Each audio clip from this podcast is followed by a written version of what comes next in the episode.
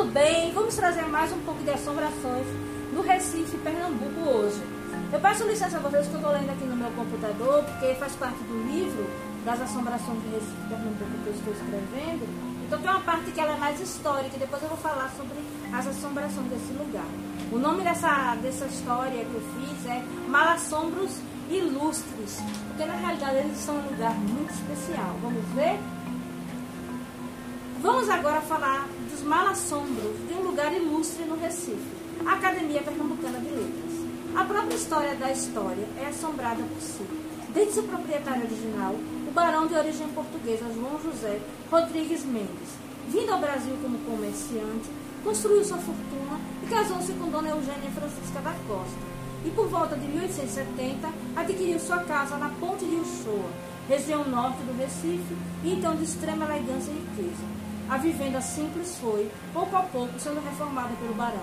Para tal, ele contratou o famoso arquiteto Louis Legue Vertier, responsável também pela construção do Teatro de Santa Isabel e do cemitério de Santa Maria das Salinas.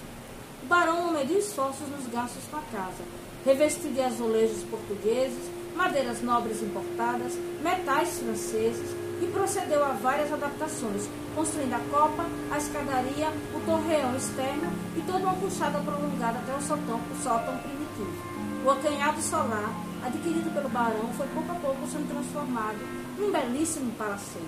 Para o barão, a vida era a família e a família a vida. Porém, em 1878, a sua esposa faleceu e tudo perdeu a graça e sabor para ele. Abandonou a casa grande, deixando-a ao cargo da filha Joana e do genro, ao qual queria muito bem, o médico de origem maranhense Malaquias Antônio Gonçalves. E aí vem um pouco da história macabra.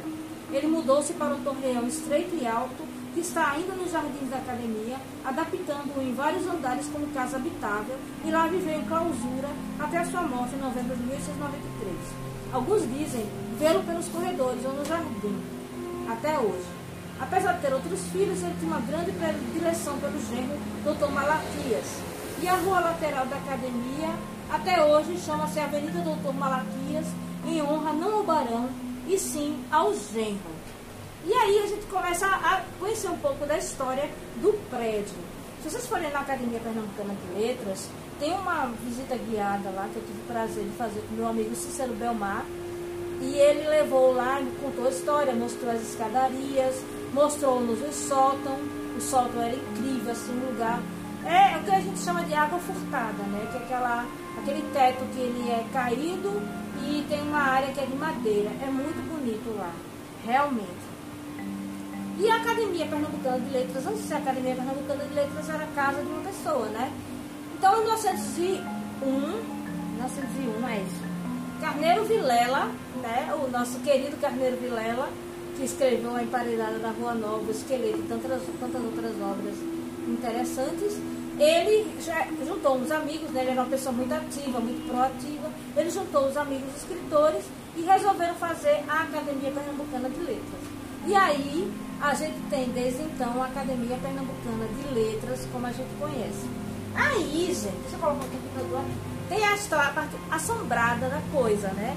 Que na Academia Pernambucana, ali por ali, pela, pela Malaquias, pela rua Malaquias, pela Avenida Malaquias, que é a avenida que leva o nome do genro do Barão, vê-se sempre uma figura encapuzada de um frade atravessando por ali as ruas. Ninguém sabe quem é esse frade, ninguém nunca conseguiu falar com ele, né? Também tem dentro da Academia Pernambucana, embora as pessoas não gostem de contar essa história, tem uma visão de uma mulher toda encapuzada, toda de preto. Ela usa uma roupa preta e ela fica sempre nas imediações da biblioteca. Um amigo meu, ator, ele disse que chegou a ver essa, essa aparição da mulher lá na biblioteca. Ele até chegou para perguntar quem é aquela mulher. Ah, você viu a mulher, então, ah, tá certo. Então você viu essa assombração que é uma assombração já de lá, né? É a mulher de negro, né? Ninguém sabe como é que é essa mulher. Se ela é uma pessoa que simplesmente ficou por ali. Mas, enfim, o torreão onde o, onde o barão ficou ele fica do lado de fora da casa. E ele é bem estreito, ele é uma torrezinha assim. Mas dizem que ali ele fez em vários andares. Num andar ele transformou numa sala de banhos, onde tinha uma banheira térmica. Ele tinha uma biblioteca ali dentro. Não sei como, né? Porque o espaço é realmente muito pequeno, né? Em cada andar ele colocou um, um compartimento, uma casa de banhos, um quarto e uma biblioteca. E ali ele ficou, né, confinado em luto pela sua esposa até o seu falecimento. Eu acho isso bem interessante, você parar para pensar numa, num lugar assim, no centro da cidade, né? Assim, Ponte de Uchoa. Ponte de Uchoa é o nome daquela região que fica por ali. Era uma estação de bomba, de Machine Pump, como a gente chama, que eram os três urbanos. E ali tem, na frente do Colégio das Damas, tem ainda a, a estação preservada fica até perto do Parque do Baobá, que fica ali por dentro, né? E o Colégio das Damas e a Academia Pernambucana de Letras, que fica bem ao lado. Sobre o Colégio das Damas, eu tenho uma história que eu vou contar em breve para vocês. Espero que vocês tenham gostado. Um beijo e até a próxima!